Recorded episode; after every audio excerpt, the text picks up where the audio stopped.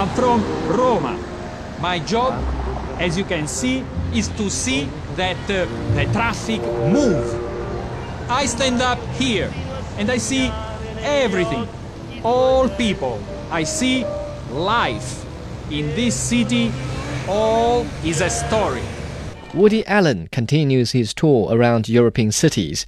In his new film, To Rome with Love, we follow his tourist frenzy around the Eternal City, like we did in the midnight streets of Paris. But this time, his sponsors in Rome may have little cause to cheer because the new production contains the least possible Roman element and an increase in the director's jabbering. You know, and I haven't made my mark. I haven't really achieved what I wanted oh, to do. Oh, you did just fine. Your problem was that you were just a little ahead of your time. Hey, I'm way ahead of my time. You know, you married a very bright guy. I got, a, I got 150, 160 IQ. You're figuring it in euros. In dollars, it's much less. The ensemble movie consists of four stories, each one more absurd than the last, as they take turns developing as the banished golden pictures of cinematographer Darius Khondji. Allen plays a retired opera director who discovers a brilliant tenor in his funeral director in law.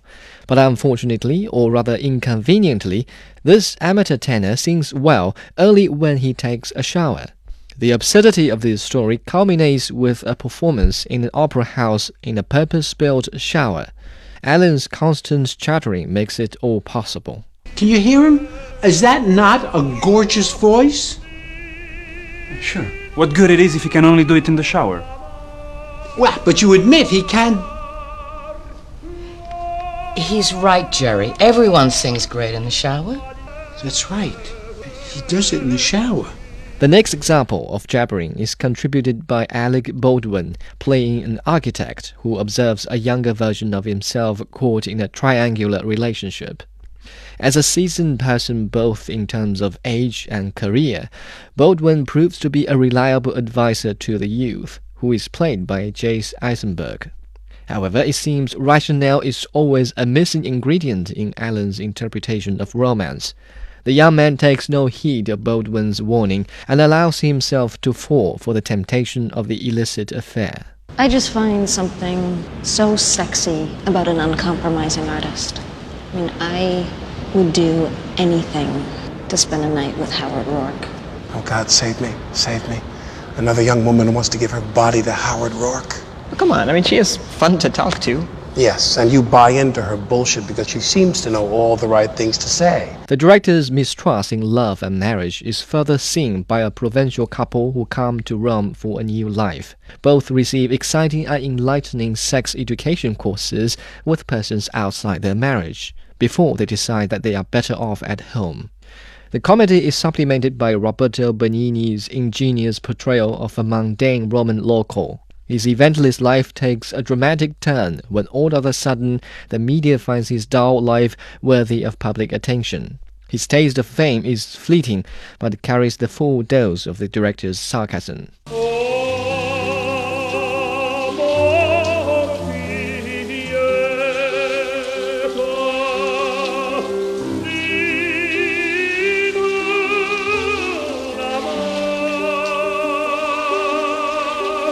All four stories could have happened in a city other than Rome, and they don't necessarily relate to one coherent idea.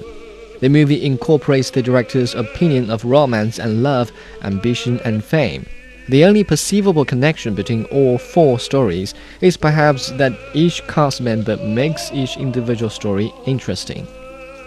If we were to take To Rome with Love as a part of Woody Allen's tour of Europe, it will be a failed example because the movie at its best is a collection of the director's random thoughts imposed on the city of Rome.